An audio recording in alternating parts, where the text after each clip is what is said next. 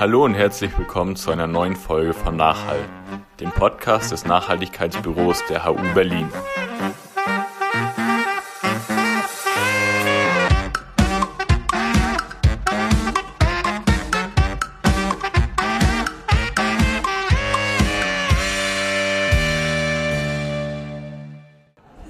Guten Morgen.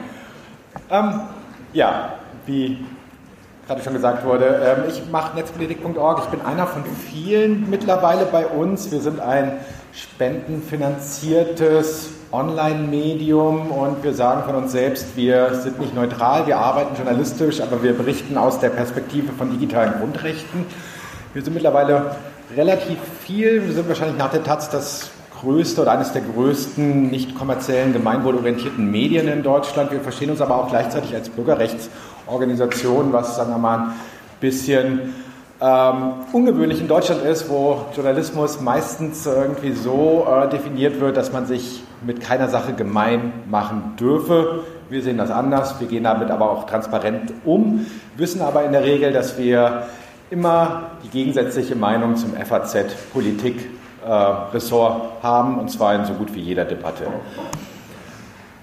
Ähm, ich habe mal fünf oder sechs verschiedene Themenfelder mitgebracht, um euch mal so ein Gefühl zu vermitteln, warum diese Debatten um eine digitale Gesellschaft euch auch tangieren ähm, sollten. Ähm, und äh, was das eigentlich alles bedeutet. Ich selbst bin vor über 20 Jahren politisiert worden in dieser Frage. Das war so die Zeit, Ende der 90er. Ich bin auch schon ein bisschen älter als ihr, ähm, wo das Internet auf einmal da war. Ich bin aufgewachsen ohne Internet, aber mit Computern. Ähm, und es gab auch die ersten Debatten über Politik im Netz. Und viele Jahre lang war es relativ schwierig, über mein Lieblingsthema äh, Massenüberwachung zu sprechen, weil wir immer Angst hatten, in so eine verschwörungstheoretische Ecke gerückt zu werden, wenn man halt sich tatsächlich mal in der Öffentlichkeit darüber austauschte, ähm, was an Überwachung möglich ist, was man als weitgehend unkontrollierter Geheimdienst mit Unmengen Ressourcen machen könnte. Das ging auf Chaos Computer Club Kongressen, aber sonst hatte man immer halt diese Aluhut-Gefahr. Das änderte sich 2013. Da ähm, ging Edward Snowden als Whistleblower äh, zu Journalisten, übergab eine ganze Menge kopierter ähm, Dateien, die er im Netzwerk von NSA und Co. gefunden hatte. Und seitdem können wir offener darüber sprechen, weil es sind keine Verschwörungstheorien mehr, dass es äh, ja, globale Systeme der Massenüberwachung gibt.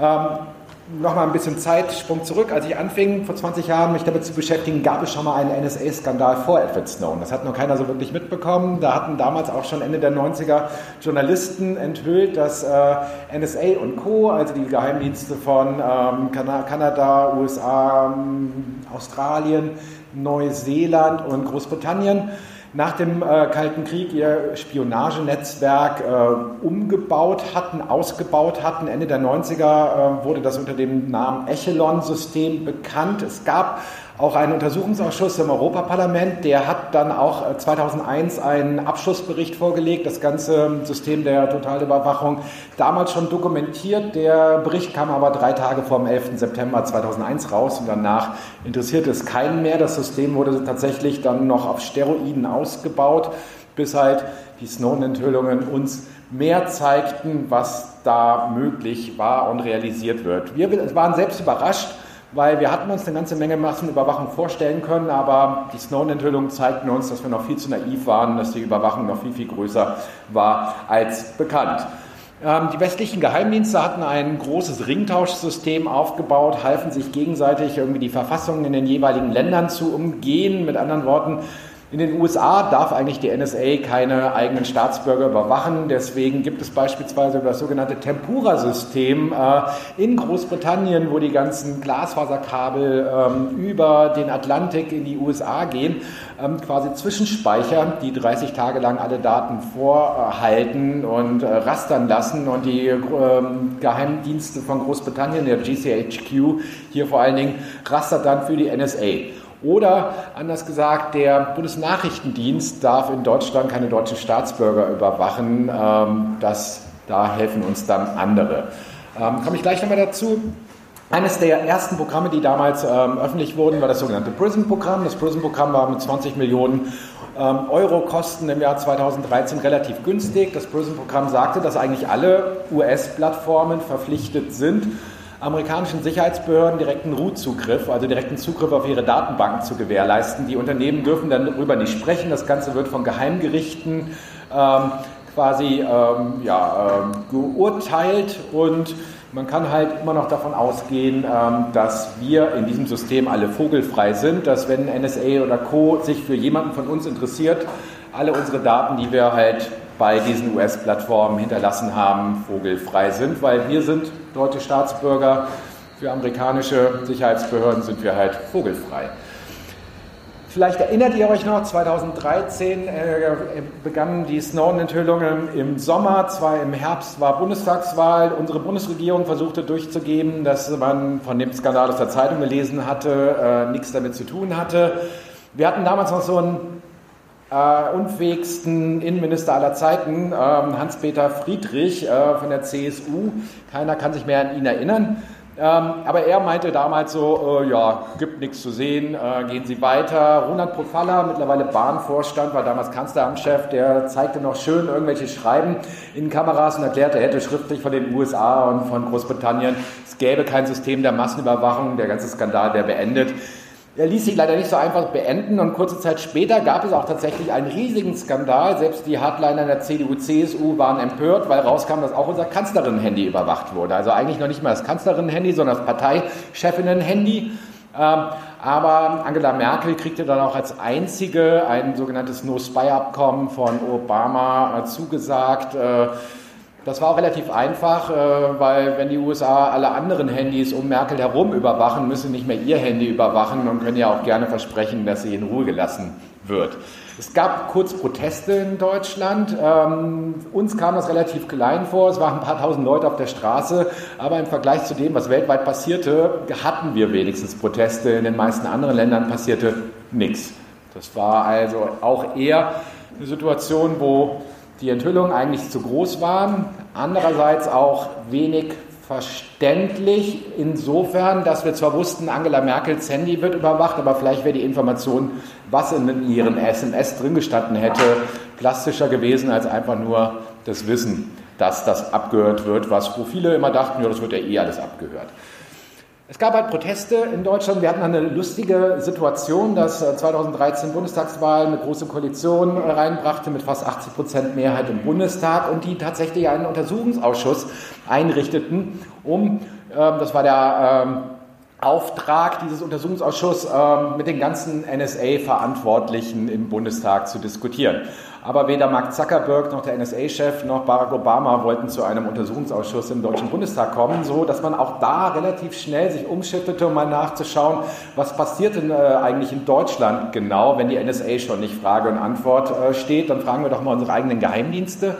Und in diesem Untersuchungsausschuss muss man sich vorstellen, da saß damals ein Linker, äh, eine Linke, Martina Renner, ein Grüner, äh, Christian Ströbele und sonst 80 Prozent der restlichen waren halt CDU, äh, CSU, SPD-Abgeordnete, die gar nicht so wirklich ein Interesse daran hatten, dass da tatsächlich Aufklärung passiert. Trotzdem haben wir in der Zeit sehr viel gelernt. Wir haben gelernt, dass unsere eigenen Geheimdienste ähm, sehr häufig einfach mal äh, unsere Verfassung gebrochen haben, im Namen der Sicherheit hier ähm, Unsicherheit geschaffen haben, dass man sehr häufig, sagen wir mal, das Recht ein bisschen gedehnt hat. Die berühmteste ähm, Sache war die sogenannte Weltraumtheorie. Äh, die Weltraumtheorie äh, sagte aus Sicht der BND-Juristen, naja, also sämtliche Kommunikation, die überirdisch funktioniert, alles mit Funk und so weiter, vor allen Dingen alles über Satelliten, ist gar nicht vom Grundgesetz geschützt, weil das ist ja nicht auf deutschem Boden, sondern in der Luft. Und deswegen dürfen sie alles überwachen, weil das Grundgesetz gilt nur für deutschen Boden. Das war so einer der vielen Fälle, die wir da sahen. Wir ähm, kriegten auch äh, irgendwie mit dann, äh, oder beziehungsweise übergelegte Dokumente an Medien und die Arbeit des äh, Untersuchungsausschusses kam dann auch raus, dass halt der Bundesnachrichtendienst einfach mal auch überall an den zentralen Knotenpunkten der Netze Datenstaubsauger aufgebaut hatte. Das wussten wir damals zwar auch schon so in etwa, aber seitdem wissen wir, wie es genau funktionierte. Wahrscheinlich waren die damals schon in der Lage, alles ähm, in Echtzeit zu rastern, was durch deutsche Netze durchgeht.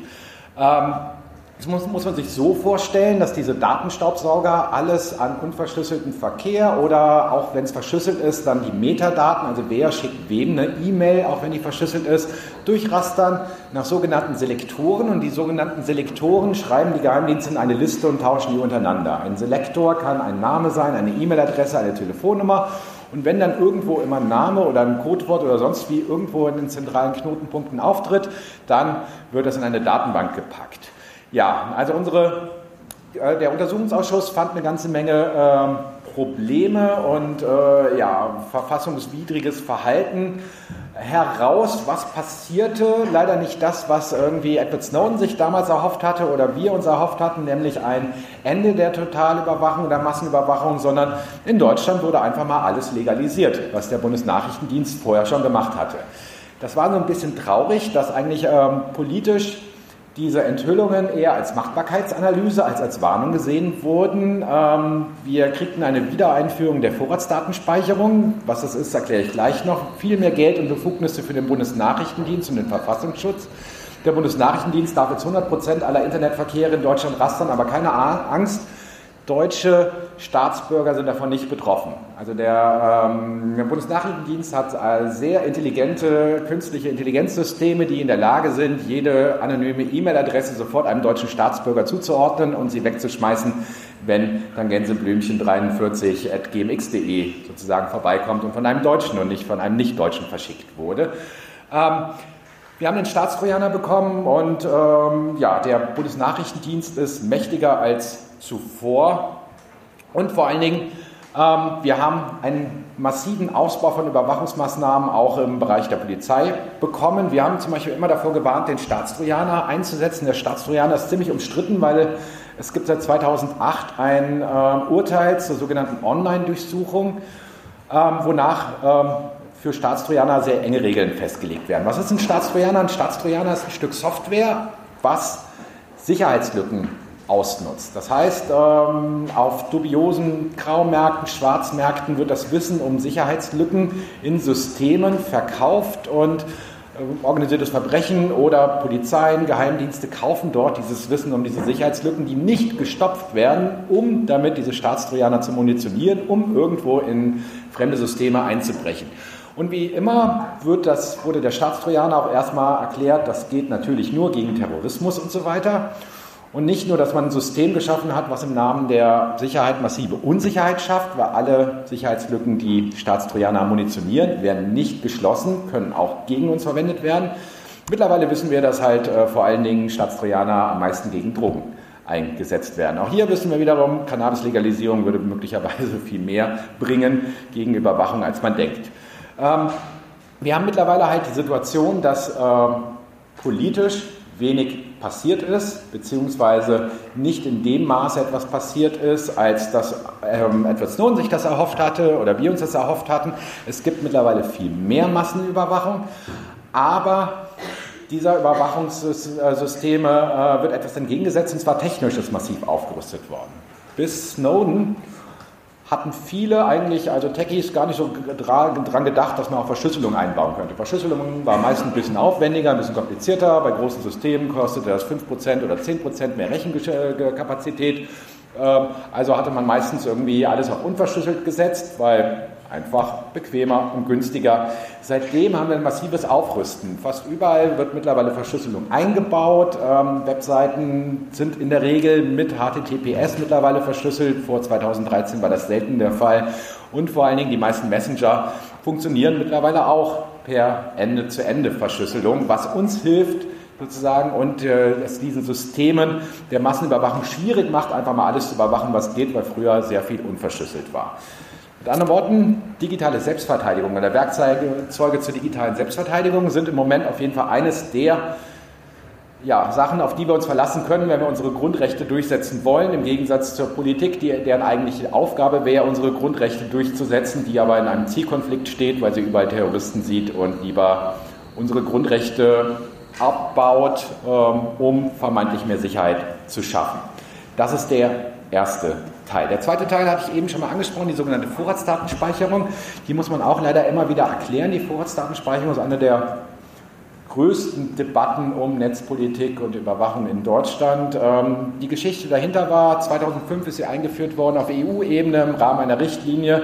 Damals wurde festgelegt, dass mindestens sechs Monate lang bei Telekommunikationsunternehmen gespeichert werden muss, wer mit wem telefoniert und wo wir telefonierten. Aus diesen Verbindungsdaten kann man eine ganze Menge Daten herausfinden. Man kann zum Beispiel herausfinden, wo wir waren. Und 2005, als die EU das beschlossen hat, 2008, als es in deutsches Recht drüber ging, hatten wir noch eine ganz andere Situation. 2008 gab es die ersten Smartphones sozusagen im Sinne von ähm, iPhone. Und mittlerweile telefoniert unser Smartphone in der Regel, statistisch gesehen, alle zwei Minuten nach Hause. Also alle zwei Minuten wird eine Verbindung zu einer Funkzelle aufgebaut, um mal irgendwie bei WhatsApp oder beim E-Mail-Server oder sonst irgendwie nachzufragen, ob neue Nachrichten da sind. Das heißt, alle zwei Minuten wird mir bei Providern gespeichert, wo ihr mit eurem Handy wart.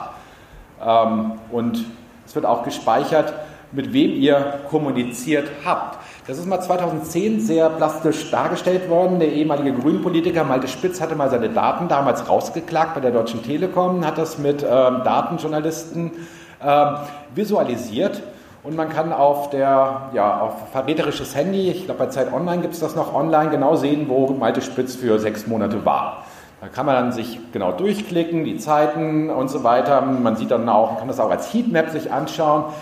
Es ist auch nicht so ganz so offensichtlich, worum es hier geht, aber Malte Spitz ähm, wohnt in Berlin, hat, einen, hat einen Wahlkreis in äh, Münster, das ist so links oben, war sehr häufig in Düsseldorf, weil er im Landesvorstand der ähm, Grünen in NRW war und musste auch öfters über ähm, ähm Frankfurt fahren. Das ist im Endeffekt so mehr oder weniger ähm, das ICE-Netz in Deutschland, um mal zu visualisieren, wo äh, Malte Spitz am meisten in den letzten sechs Monaten damals war. Die Vorratsdatenspeicherung ist 2010 vom äh, Bundesverfassungsgericht für illegal erklärt worden, 2014 vom Europäischen Gerichtshof für illegal erklärt worden. Das führte dazu, dass die Bundesregierung erstmal 2015 die Vorratsdatenspeicherung wieder eingeführt hat, nach den Snowden-Enthüllungen, obwohl die Snowden-Enthüllungen zeigten, dass die Vorratsdatenspeicherung das der Backbone dieser Massenüberwachung ist. Und äh, mittlerweile wissen wir auch, dass die Informationen, wer kommuniziert mit wem und wo, viel aufschlussreicher sind, wenn man viele Daten davon hat, als ähm, zu wissen, was kommunizieren wir eigentlich.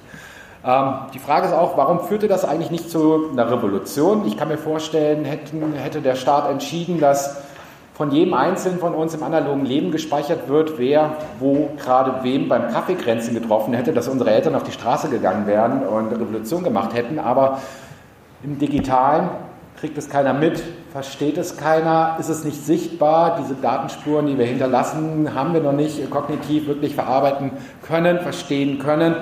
Und so wird, werden so Überwachungsmaßnahmen wie die Vorratsdatenspeicherung immer sehr einfach eingeführt. Interessanterweise liegt sie gerade wieder auf Eis seit 2017, als äh, Provider klagten und meinten, naja, die deutsche, das deutsche Gesetz ist dann nicht mit dem Europäischen Gerichtshofurteil kompatibel. Jetzt warten alle wiederum darauf, dass der Bundesverfassungsgericht und der Europäische Gerichtshof wieder darüber entscheiden, obwohl sie schon mal gesagt hatten, das ist alles illegal.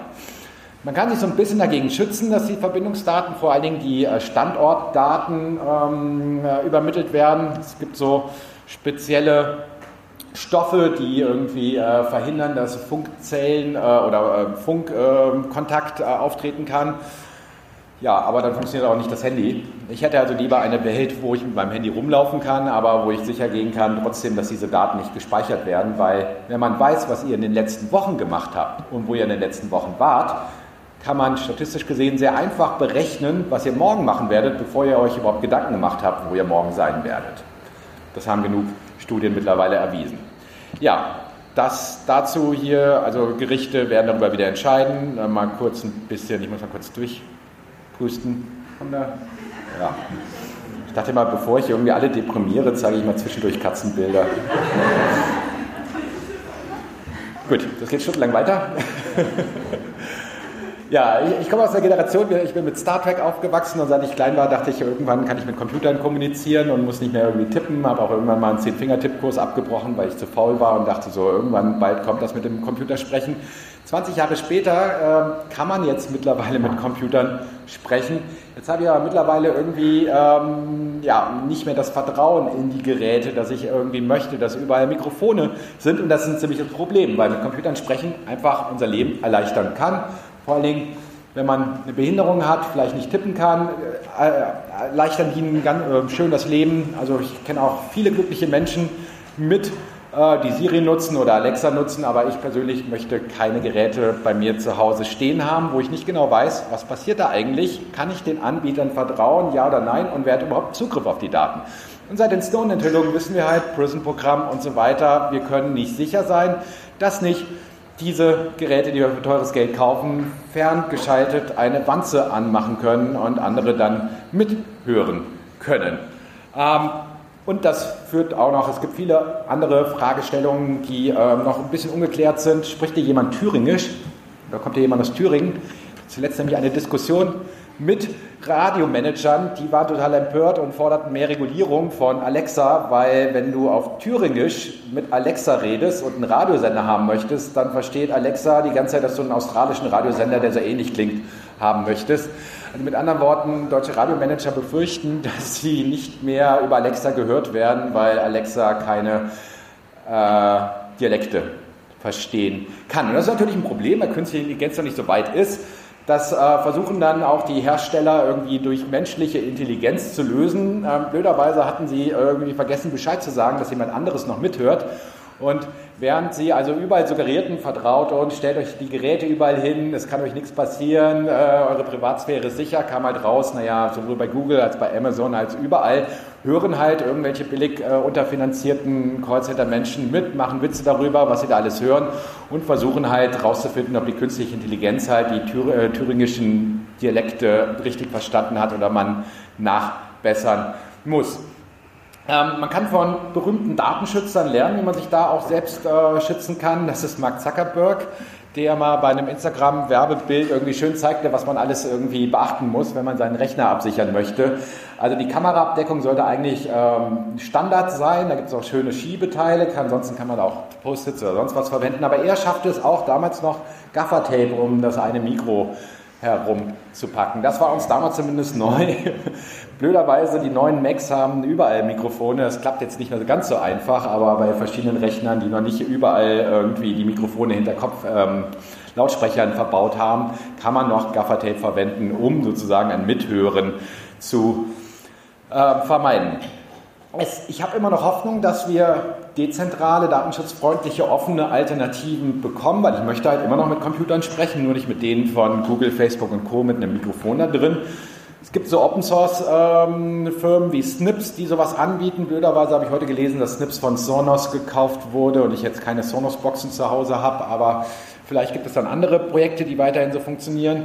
Aber stattdessen, währenddessen gibt es halt überall mittlerweile Mikrofone drin. Das ist Hello Barbie. Hello Barbie war so ein ganz interessantes Objekt. Ähm, das wurde verkauft von Mattel, der Firma, also die Barbie herstellt. Also mit dem Marketingversprechen wollten sie schon immer mal wissen, was ihre Kinder ihnen nie zu sagen, also nie sagen, sondern nur ihren Puppen erzählen.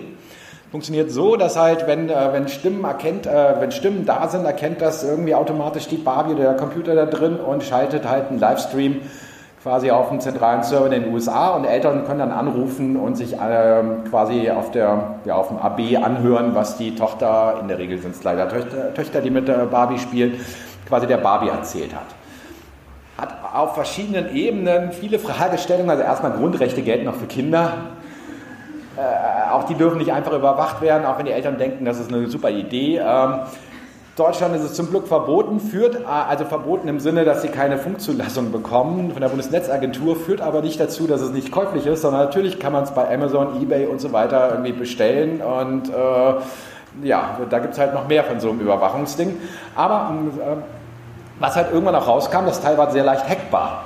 Also mit anderen Worten, man konnte sich sozusagen reinhacken und dann zuhören, was die Barbie gerade alles auch zuhören dürfte. Und äh, das hatte dann nochmal eine ganz andere ähm, invasive äh, Wirkung auf die Privatsphäre von Kindern, wenn also nicht nur der Server, die Eltern mithören, sondern irgendjemand sich reingehackt hatte.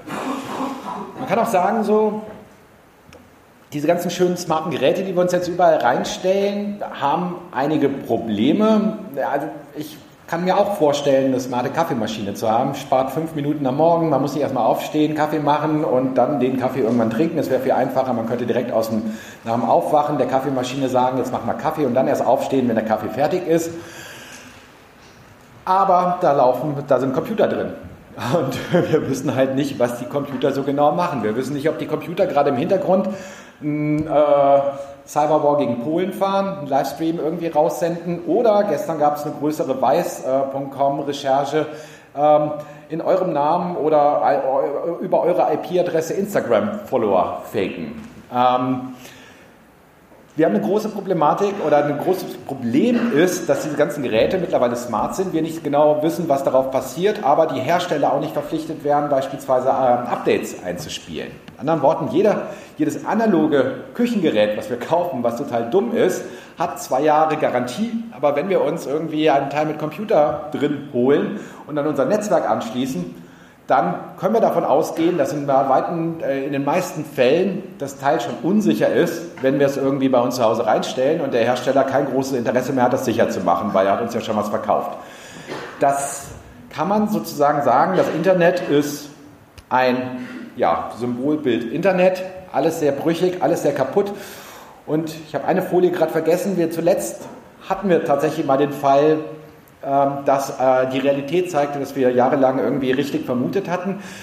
Lidl brachte einen Thermomix-Klon raus. Thermomixer ist so ein Vorwerkding, kostet 1300 Euro, soll irgendwie Kochen total vereinfachen. Ähm, ich habe es noch nie live gesehen, aber viele finden es toll. Aber 1300 Euro kann sich keiner leisten oder nur wenige leisten. Bei Lidl gab es für 300 Euro einen Nachbau. Und den haben sich mal Security-Forscher angeschaut und haben festgestellt, naja, da ist eine uralte Android-Version drauf die ist schon unsicher und wird gar nicht mehr geupdatet. Da gibt es gar keine Sicherheitsupdates mehr. Und sie haben sogar ein Mikrofon gefunden, was eigentlich gar nicht dabei sein sollte, weil es war einfach eingebaut in das System. Also mit anderen Worten, das, was wir immer vermutet haben, irgendwer kann von außen irgendwie einen Livestream aus eurer Küche äh, freischalten, wäre mit diesem Lidl äh, Thermomixer möglich. Ich kann auch sagen, das Internet äh, oder das Internet der Dinge ist, wenn der Kühlschrank seine Spielschulden ähm, äh, mit Bitcoin beim ähm, Kühlschrank bezahlen muss. Also wir wissen nicht so genau, was da in unseren Netzwerken passiert und das ist ein Problem. Man könnte es halt beispielsweise lösen, dass wir mindestens zumindest 24 Monate im Rahmen der Gewährleistungspflicht auch eine Verpflichtung hätten für Hersteller, dass äh, Sicherheitsupdates sehr zeitnah eingespielt werden und wenn sie es nicht tun, zum Beispiel hohe Strafen passieren, sodass man mehr motiviert wäre, auf Sicherheit einzugehen. Aber auch dann hätten wir das Problem, dass viele von uns sicherlich beim Auszug bei den Eltern noch eine alte Kaffeemaschine mitbekommen haben, die irgendwie viele Jahre funktioniert. Äh, wenn man sie entkalkt, kann ich immer als Tipp mitgeben, ähm, das, damit hält die länger. Aber bei diesen smarten Geräten, selbst wenn wir 24, Stunden, äh, Jahr, äh, 24 Monate Sicherheitsupdates hatten, nach spätestens 24 Monaten ist eure Kaffeemaschine, die vorher smart war, leider ein Scheunentor voller Sicherheitslücken. Kein Video. Ja, eine andere Sache, die ich mir immer, seit ich klein bin, wünsche, ist eine Kamera in meiner Brille. Ähm, das hätte mir viele langweilige Konversationen in meinem Leben erspart und auch viele Gespräche mit irgendwelchen Irren, wenn man sofort gemerkt hätte anhand Gesichtserkennung und so weiter, ähm, wer ist ein interessanter Gesprächspartner oder nicht, kennt ihr sicherlich von Partys und so weiter. Aber wir haben da ein Dilemma. Also ich hätte gern so eine Brille mit, Mikro, äh, mit ähm, ähm, Gesichtserkennung aber ich möchte nicht, dass ihr mich irgendwo erkennt, wenn ich gerade im Club bin oder sonst irgendwie. Also nur alles ungelöst, obwohl die Technologie da ist. Ähm, sie wird seit 1980 erforscht, so sagt sah man so ein bisschen so die Evolution. Ähm, das ist Steve Mann oder Mann, ähm, ein äh, MIT-Forscher, der sozusagen der Protagonist war, der das Ganze äh, bekannt gemacht hat und erforscht hat. Mittlerweile sieht es so aus, wir sind auch immer ganz glücklich, wenn Politiker auf irgendwelchen Industriemessen ähm, die Technik ausprobieren müssen, da haben wir immer neue anschauliche Bilder. Ähm, Google Glass gibt es eigentlich schon, wird noch nicht auf dem europäischen Markt verkauft, auch aus Datenschutzgründen. Google möchte vermeiden, dass irgendwie äh, äh, äh Bedenken, Datenschutzbedenken groß werden. Zu Recht würde ich sagen. Ähm, äh, Aber seit fünf Jahren gibt es sie halt schon, wird vor allem im industriellen Umfeld eingesetzt. Wir müssen aber damit ähm, Lösungen finden, wie wir damit umgehen, dass immer mehr Überwachung intelligent wird, immer mehr Videoüberwachung intelligent wird. Das ist von Protesten hier in Südkreuz. Südkreuz ist eines von zwei größeren ähm, Testprojekten in Deutschland, wo die Bundespolizei äh, mit dem Innenministerium in ähm, ja, Bahnhöfen testet, ob man äh, Menschen automatisiert erkennen kann.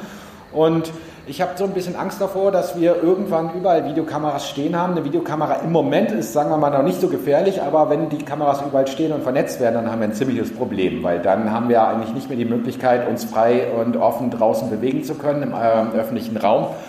Und dann leben wir eigentlich nicht mehr in einer Demokratie. Zumindest hat das Bundesverfassungsgericht 2000, nee, 1983 im sogenannten Volkszählungsurteil gesagt, dass es auch möglich sein müsste, frei und ohne Überwachung zum Beispiel auf äh, Demonstrationen gehen zu können, weil wenn man dort überwacht werden würde, dann würde man möglicherweise aus Angst vor dieser Überwachung nicht von seinem Recht auf Versammlungsfreiheit und Meinungsfreiheit Gebrauch machen. Deswegen sollte man sowas verbieten. Das führt aber dazu, dass halt die Technologie leider sich immer weiterentwickelt und immer mehr Begehrlichkeiten entstehen.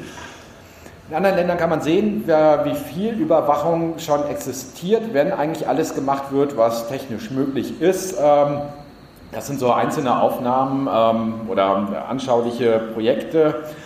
Die Frage ist, wie kann man sich dagegen wehren? Also natürlich die beste Möglichkeit, politisch dagegen vorzugehen, klappt aber auch nicht immer, ähm, wie die Snowden-Enthüllung gezeigt haben. Man kann sich technisch wehren. Auch hier gibt es wieder verschiedene Ansatzpunkte. Im Moment vor allen Dingen von der Kunst, aus der Kunst kann so LEDs äh, in der Brille einbauen, aber überzeugt mich nicht wirklich, weil als Brillenträger würde ich mich da ein bisschen gestört fühlen. Man kann auch bestimmte Kopfbedeckungen verwenden, aber es ist auch in Deutschland äh, nicht in allen Kult äh, Regionen kulturell akzeptiert, aber funktioniert. Man kann sich auch schminken, aber auch das ist, sagen wir mal, äh, für Männer leicht problematisch, weil vor allem, wenn man sich falsch schminkt, dann sieht es einfach nur komisch aus, äh, man wird aber trotzdem erkannt. Und man kann natürlich Schmuck tragen, das soll funktionieren, das ist so eines der neuesten Sachen. Und man kann natürlich schön mit LEDs rumlaufen, wie man hier zum Beispiel in Hongkong sehen kann. Ähm, Hongkong ist eh gerade so ein bisschen so äh, Cyberpunk-Live-Spektakel. Äh, da kann man sehr schön sehen, also Laserpointer sollte man immer in der Tasche haben, falls man in der Zukunft mal demonstrieren geht, weil dann kann man halt die automatisierte Videoüberwachung zumindest blockieren. Aber selbst wenn wir alle geschminkt rumlaufen mit Umhängen und Laserpointern in der Hand, haben wir zukünftig ein Problem, weil die Überwachung oder die Überwachungssysteme zukünftig uns nicht nur nach Äußeren, also Gesicht, Biometrie erkennen kann, sondern auch daran, wie wir gehen. Und versucht mal anders zu gehen, als ihr es gewohnt seid. Das schafft ihr ein paar Meter. Irgendwann vergisst man, läuft wieder ganz normal und kann dann besser erkannt werden.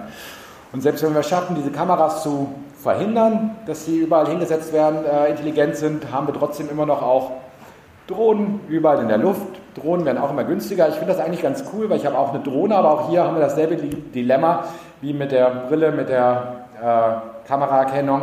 Ich habe gerne meine Drohne und möchte überall rumfliegen, alles filmen können, aber ich möchte nicht, dass ihr über meinem Haus rumfliegt und mich filmt.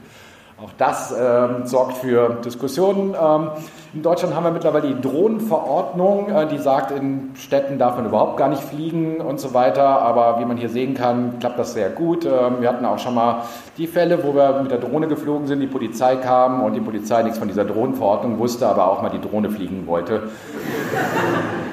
Und wir hatten früher schon in der Hacker-Community-Diskussion, wie gehen wir jetzt damit um, dass wir alle so Drohnen haben wollen, aber äh, ja, trotzdem irgendwie, stellt euch mal vor, ihr habt ein Einfamilienhaus, seit 20 Jahren wächst die Hecke, damit die Nachbarn euch nicht sehen, wenn ihr nackt irgendwie euch im Garten sonnt und auf einmal fliegt die Drohne vom Nachbarsohn über euch drüber.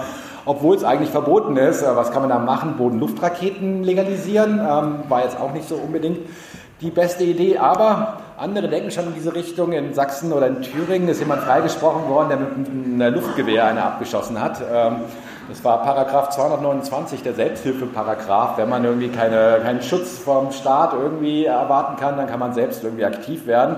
Ich bin mal gespannt, ob das auf höhere Ebenen geht. Polizeien äh, testen da auch Adler, aber nicht jeder hat einen Adler bei sich zu Hause im Einfamilienhaus. Ähm, man kann natürlich auch irgendwelche Netzkanonen verwenden, das ähm, Polizei in der Nähe von Flughäfen, weil wenn man in der Nähe von dem Flughafen eine Drohne steigen lässt, dann kann man halt sehr einfach den ganzen Flugverkehr für Stunden lahmlegen wie man in Großbritannien ja im Moment häufig äh, erleben kann. Kommen wir zum nächsten Fall. Ähm, Nächsten Thema Urheberrecht. Urheberrecht ist äh, grottenlangweilig, hat trotzdem dieses Jahr irgendwie äh, 200.000 Menschen auf die Straße geholt. Ich will jetzt gar nicht auf Uploadfilter und so weiter eingehen, sondern einfach mal bewusst machen, dass Urheberrecht uns alle betrifft. Und zwar auf anderen Ebenen. Ähm, wer liest hier E-Books? Gar nicht mal so viele. Ja, eigentlich sollten E-Books viel, ja, viel mehr äh, verbreitet sein, sind sie aber nicht. Das hat verschiedene Gründe. Habt ihr euch schon mal die allgemeinen Geschäftsbedingungen von E-Books durchgelesen? Ähm, da steht auf vielen, vielen Seiten irgendwie, dass ihr eigentlich mit den E-Books nichts machen dürft, aber die E-Books ähm, fast genauso teuer sind wie ein normales Buch. Mit anderen Worten, ihr dürft ein Buch kaufen, verschenken, verleihen, verkaufen, ver sonst was machen, zerreißen, ähm, unter einen Monitor packen, damit der Monitor höher ist. Aber im E-Book dürft ihr eigentlich nur das E-Book lesen und wenn ihr Pech habt, wird euch das E-Book wieder weggenommen. Das gab es tatsächlich auch mal mit George Orwell Büchern, die über Amazon verkauft wurden. Äh, dann gab es irgendwie ungeklärte rechte Fragen. Dann hat Amazon von allen Kindle ähm, Büchern, äh, Kindle E-Books, Readern ähm, das Buch zurückgezogen. Das müsst ihr euch so vorstellen, ihr kauft ein Buch und nachts steigt dann der Verleger bei euch zu Hause ein oder der Buchhändler, nimmt das Buch wieder mit, legt einen Zehner auf den Tisch und sagt Dankeschön, sorry. Ähm, wir haben auch andere Probleme, dadurch, dass halt in der Regel diese E-Books auch kopiergeschützt ausgeliefert werden. Wir wissen noch nicht mal, ob wir diese geschützten Bücher dann in zehn Jahren nochmal lesen können. Wer mal versucht hat, 20 Jahre alte Doc-Dokumente, also von Microsoft äh, Word-Dokumente ähm, zu öffnen auf einem zeitgenössischen Computer, wird wissen, dass Nachhaltigkeit häufig keine so große Rolle gespielt. Microsoft hat das auch mal gezeigt. Ähm, die wollten mal eine Konkurrenz aufbauen zu iTunes haben dann einen skurrilen Kopierschutz eingebaut, haben dann WMAs als sozusagen ähm, MP3-Alternative verkauft und nach einem Jahr haben sie festgestellt, der Kopierschutz ähm, war schlecht, sie haben besseren und wollten das alle das neu kaufen. Äh, mittlerweile gibt es dieses Place for Sure ähm, auch nicht mehr. Die haben die zentralen Kopierschutzserver abgeschaltet. Also alle, die damals so blöd waren, Microsoft Musik zu kaufen oder Musik über Microsoft zu kaufen, und dachten, Place for Sure heißt, kann man immer abspielen, ähm, können ihre Musik jetzt nicht mehr hören. Also Napster-User waren damals ein bisschen weitsichtiger. Und das wirft halt Fragen auf, wie, wer erbt eigentlich dann die digitale Plattensammlung? Zu riesigen Nebenwirkungen könnt ihr die jeweilige allgemeinen Geschäftsbedingungen eurer Musikanbieter kontaktieren. Ein anderes Problem ist, ähm, dass wir im deutschen Urheberrecht kein wirkliches Recht auf Remix haben. Das ist ein ziemliches Problem. In den USA darf man remixen, darf man Remixe vor allen Dingen auch veröffentlichen. Dort gibt es sogenannte Fair-Use-Regeln, die das erlauben. Ähm, das ist von der Verfassung gedeckt, Meinungsfreiheit, Bildungsfreiheit und so weiter. In Deutschland dürfen wir das nicht. Ähm, Deutschland, da dürfen wir remixen, aber weh, wir veröffentlichen was. Das geht nur durch, äh, wenn jeder einzelne Urheber ähm, seine Erlaubnis gegeben hat, versucht mal von Madonna oder sonst wie ähm, Erlaubnisse einzuholen, ob ihr Songs von ihr remixen könnt. Ähm, obwohl eigentlich alle Remixe machen und alle Remixe gut finden. Es gab mal so, so vor ein paar Jahren ähm, G8-Gipfel oder G7-Gipfel in Elmenau in Deutschland. Da gab es so dieses ikonische Bild, äh, Obama vor Merkel. Da gab es einen ganzen Tag lang Remix-Wettbewerb in Deutschland. Also Politiker, Parteien, äh, Journalisten und so weiter haben Unmengen Remixe gemacht, war alles vollkommen von allen akzeptiert, alle fanden es toll, war aber hochgradig illegal, bei den USA total legal, aber in Deutschland nicht. Ähm, kann man auch für politische Zwecke einsetzen. Ich würde mir wünschen, wir würden ein Recht auf Remix in Deutschland bekommen, aber einflussreiche Lobbys haben daran kein Interesse. Und an den USA kann man auch sehen, dass der Kommunismus nicht ausbricht, wenn man Remixen erlaubt, äh, weil es von der Verfassung dort gedeckt ist. Anderer Fall von Urheberrecht hat mit sowas zu tun. Das ist Zurück in die Zukunft 2, ein Film, der rauskam, als ihr wahrscheinlich die meisten noch nicht geboren wart, 1985 oder so. Äh, sehr ikonografisch für alle, die auch in den 80ern aufgewachsen sind. Wir träumen seitdem alle von so Hoverboards, also fliegenden Skateboards ohne Reifen. Alles, was wir bekommen haben, sind diese Teile, kennt ihr vielleicht, ähm, brennen ganz gut. Äh, kann man auch deswegen, weil man A, man darf sie nicht legal draußen fahren. Also, und ähm, die Akkus sind halt ein bisschen ähm, brenn, äh, nicht brennfest. Ähm, kann man sie sehr günstig auf Ebay ersteigern. Und das hat dazu geführt, dass sehr viele Hacker anfangen, sich diese Teile günstig zu klicken und die Software darauf, die Firmware, das Betriebssystem, was darauf verwendet wird, zu modifizieren. Ist leider alles komplett verboten, aber in diesem Fall kann man sehen, wie nachhaltig das ist. Ähm, dieser Elektroschrott, der es de facto ist, kann durch ein Software-Update sozusagen verändert werden. Und dann hat man zum Beispiel Bobbycars, die automatisiert fahren können oder andere Sachen. Gibt es alles als Bauleitung im Internet, ähm, ist aber vom Urheberrecht verboten. Also dürft ihr zumindest in Deutschland nicht machen. In anderen Ländern, in einigen Bundesstaaten, in den USA ist, gibt es ein Recht auf Reparieren. Dort darf man das vollkommen legal machen.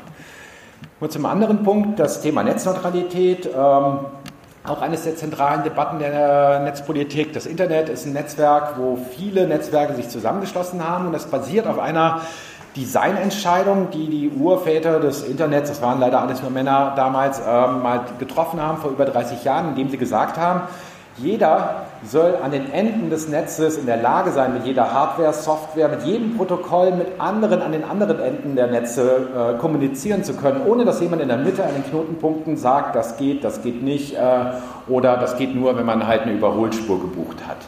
Dieses Prinzip nennt man Netzneutralität.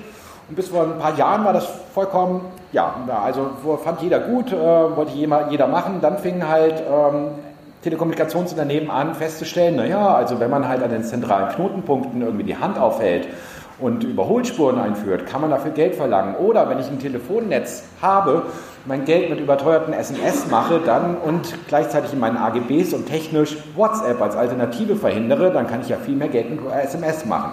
Das waren alles so Einschränkungen der Netzneutralität.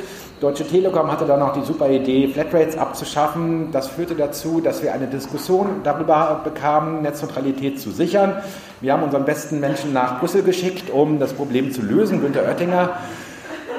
Er hat es auch geschafft, es beinahe zu lösen. Das Problem war ähm, mittlerweile dürfen Telekommunikationsprovider nichts diskriminieren, in dem Sinne, dass sie Sachen langsamer machen dürfen, aber sie haben trotzdem ein Schlupfloch da untergebracht und ähm, mittlerweile gibt es sogenannte Zero-Rating-Angebote. Ein Zero-Rating-Angebot ist sowas wie, Microsoft, ähm, wie Deutsche Telekom Stream On.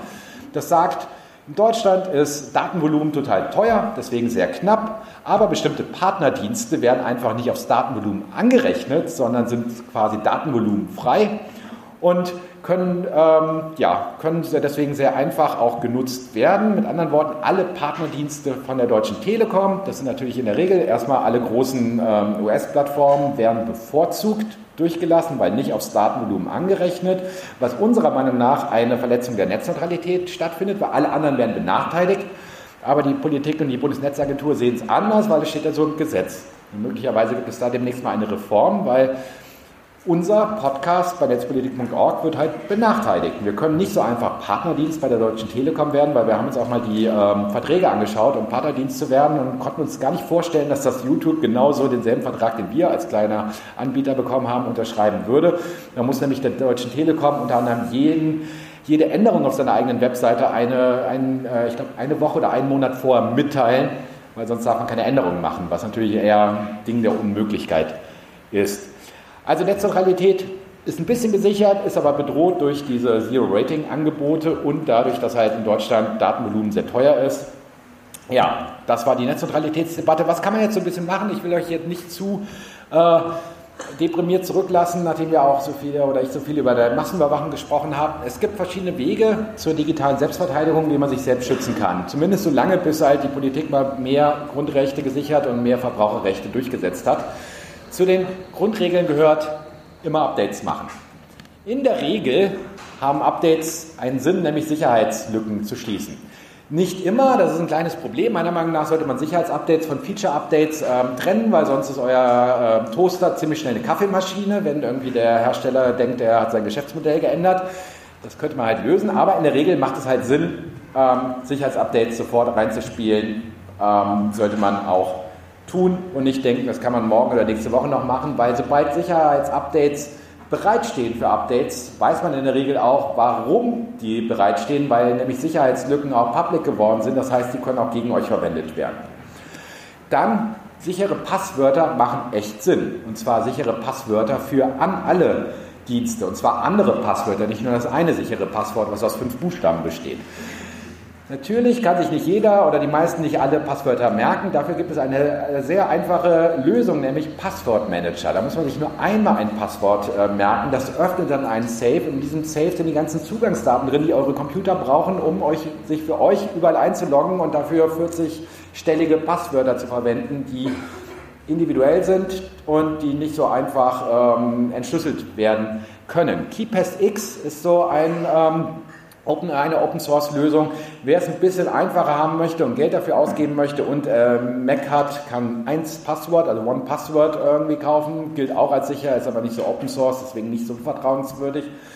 Dann sollte man in, im Idealfall alle Mails verschlüsseln, weil jede unverschlüsselte E-Mail, das ist die einzige Frage, durch wie viele zentralen Knotenpunkten im Netz läuft die, selbst wenn ihr euch jetzt untereinander hier E-Mails schickt, kann die mehrfach durch die ganze Welt gehen und häufig genug gerastert werden von diesen Datenstaubsaugern, von den Geheimdiensten. Verschlüsselung hilft, aber Verschlüsselung hilft leider immer nur, wenn auch die anderen mit verschlüsseln. Ähm, gängigste Verschlüsselungssoftware ist GNU-PG, ähm, ist Open Source, kostenlos, kann man sich installieren. Gibt es äh, viele Erklärvideos im Internet, ist beim ersten Mal nutzen ein bisschen unlogisch, weil man muss auch erstmal das System äh, dahinter verstehen, aber sobald es mal installiert ist, funktioniert es in der Regel. Ich sage in der Regel, meinen äh, Eltern habe ich das nicht installiert, weil ich immer Panik habe, dass, sie mich bei jeder Nutzung erstmal anrufen. Es sind noch nicht Eltern und Großeltern kompatibel in der Regel, aber alle anderen könnten es sehr einfach verstehen und nutzen. Dann gibt es Anonymisierungs- Werkzeuge wie den Tor-Browser, ähm, im Volksmund auch Darknet genannt. Ähm, man kann ihn auch nutzen, um nicht Waffen zu kaufen oder Drogen. Man kann ihn auch nutzen, um einfach mal auf Webseiten zu surfen, ohne dass der sofort bei Spiegel Online dann klar ist, wer seid ihr und wo wart ihr vorher und welche Werbeinteressen könntet ihr haben, sondern wenn ihr den Tor-Browser nutzt, was ein modifizierter Firefox-Browser ist, dann landet ihr auf einer Seite, seid zwischendurch mal kurz durch, durch eine riesige Wolke gesprungen, von Server zu Server und kommt irgendwo raus und Spiegel Online oder der Werbeserver auf Spiegel Online denkt nur noch, keine Ahnung, wo das herkommt, keine Ahnung, wer das ist. Ähm, ja, löst ein paar Probleme. Ähm, wir versuchen das noch äh, so lange wie möglich äh, legal zu halten. Im Innenministerium gibt es zumindest Tendenzen, das in Deutschland zu verbieten, weil äh, kann ja nicht sein, dass jemand hier unbeobachtet rumsurfen kann. Dann gibt es immer mittlerweile immer mehr Messenger-Dienste, die Verschlüsselung eingebaut haben. WhatsApp ist davon der größte. Ähm, das klingt jetzt erstmal super, aber man sollte auch immer berücksichtigen, WhatsApp gehört zu Facebook. Nicht allen ist das klar. Es gibt auch viele, die zu Instagram gewechselt sind aus Protest gegen die Facebook-Firmenpolitik. Das ist ein anderes Problem. Ähm, WhatsApp verschlüsselt zwar eure ganze Kommunikation, aber Facebook weiß trotzdem noch, mit wem ihr kommuniziert, wo ihr wart, als ihr kommuniziert habt, wo euer Handy generell ist. Und mit diesen Daten kann Facebook viel, viel mehr anfangen und viel, viel mehr über euch erfahren, als wenn Facebook auch noch eure Daten, äh, Nachrichten mitlesen müsste, was für eine künstliche Intelligenz meistens auch nicht so lustig ist wie für andere Beteiligte. Ähm, es gibt noch andere Alternativen zu WhatsApp. Ich bin ganz froh, noch nie in meinem Leben WhatsApp genutzt haben zu müssen. Ähm, das heißt, ich konnte meiner Familie auch überall mal Signal drauf installieren, wenn sie mit mir verschlüsselt kommunizieren wollen. Signal ist eine Open Source Lösung. Sieht eigentlich fast genauso aus wie WhatsApp. Ich kann es nicht so genau sagen, weil ich WhatsApp eigentlich noch nie gesehen habe. Funktioniert, ähm, ist sicher, gilt als, ja, weil es offen auch ist, häufig untersucht worden ist, als sicher eine Alternative dazu ist Streamer, ist noch ein bisschen komfortabler, kostet aber meistens 1,99 oder 2,99. Das ist ein Preis, der ganz viele Menschen überfordert, weil man immer denkt, so, alles muss kostenlos sein. Aber wenn etwas kostenlos ist und nicht Open Source ist, sondern ein Geschäftsmodell dahinter steckt, dann solltet ihr euch immer darüber Gedanken machen, warum bietet mir diese Firma das kostenlos an. In der Regel, weil man Daten über euch sammeln möchte, um das Werbetreibenden zu verkaufen. Ähm, dagegen kann man sich noch wehren, indem man beispielsweise Anti-Tracking-Tools verwendet. uBlock Origin ist so der beste Adblocker äh, äh, und Anti-Tracking-Tool. Einmal installiert im Browser, läuft das irgendwie im Hintergrund. Man muss eigentlich gar nichts mehr tun, man kriegt davon auch gar nichts mit, aber die Hälfte aller Werbetracking werden damit schon mal automatisiert rausgelöscht. Dann kann man noch alternative Suchmaschinen verwenden. Man muss nicht immer Google verwenden, auch wenn Google immer besten Suchergebnisse mit ausliefert. Das liegt aber auch daran, dass wir alle Google nutzen. Mit jedem Klick wird Google immer besser und wenn wir Alternativen nicht nutzen, werden die Alternativen auch nicht besser. Aber dann müssen wir damit leben, dass irgendwann Google nicht nur 93 Prozent, sondern vielleicht 100 Prozent äh, Marktanteil in Deutschland hat und Google genau weiß, wer was wo gesucht hat und warum wir äh, welche Persönlichkeit deswegen sind. DuckDuckGo ist so eine Möglichkeit, MetaGear ist eine andere Möglichkeit, Startpage ist eine dritte Möglichkeit für andere Suchmaschinen die in der Regel einen auch zu Ergebnissen führen. Wir haben das mal auf Netzpolitik ähm, unter einem Kleinmal-Eins der digitalen Selbstverteidigung ähm, zusammengefasst, wenn ihr jetzt alle nicht mitgeschrieben habt und später mal irgendwie euch durchklicken wollt. In der Browser, in der ähm, Notebook-Variante haben wir links oben Suchfeld, da einfach digital Selbstverteidigung eingeben, kommt ihr dahin. Irgendwo auf der Startseite ist auch unten. In der mobilen Ansicht äh, ist gerade unsere Suche verschollen. Nicht wundern, wenn ihr sie dann nicht findet.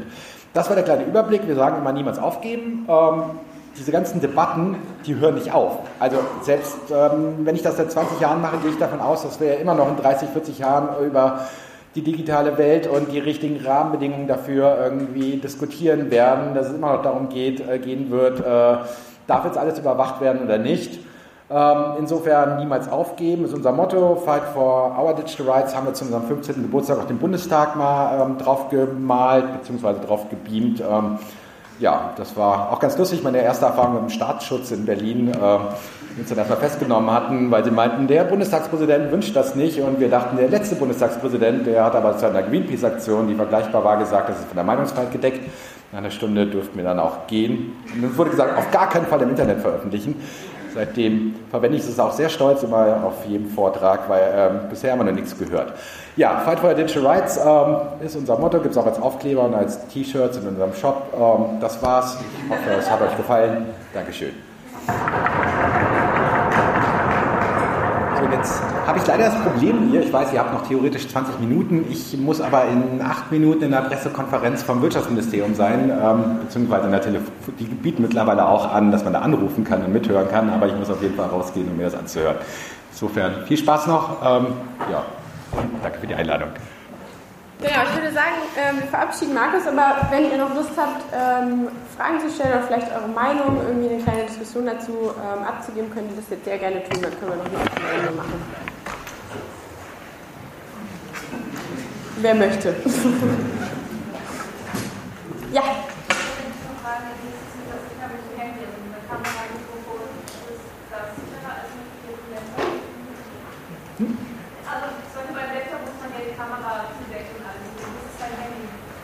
Ja, im Idealfall auch. Das Problem ist mittlerweile am Handy so teilweise drei oder vier Kameras auf der einen Seite, da wird es ein bisschen schwieriger, dann braucht man so einen ganz großen Aufkleber.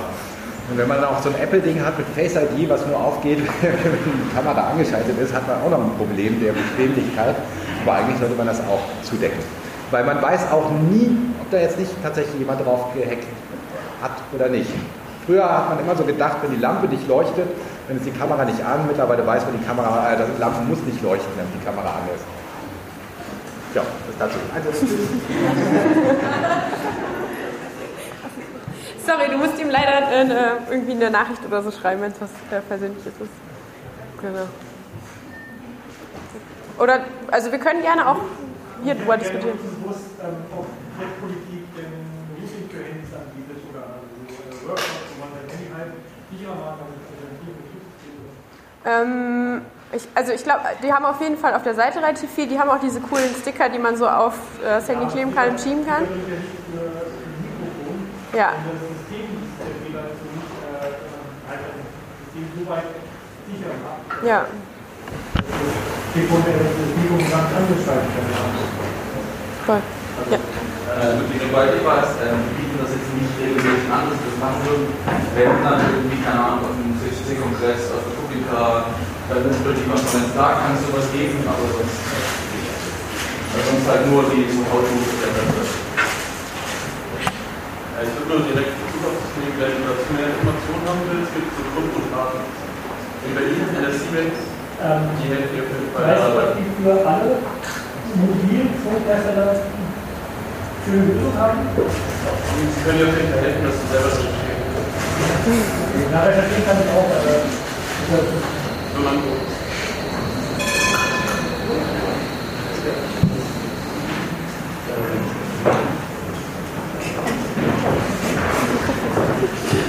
Ähm, ich habe eine Idee. Und zwar, wenn ihr Lust habt, könnt ihr natürlich, wenn ihr weiter müsst, gehen. Ansonsten vielleicht eine kleine Murmelrunde.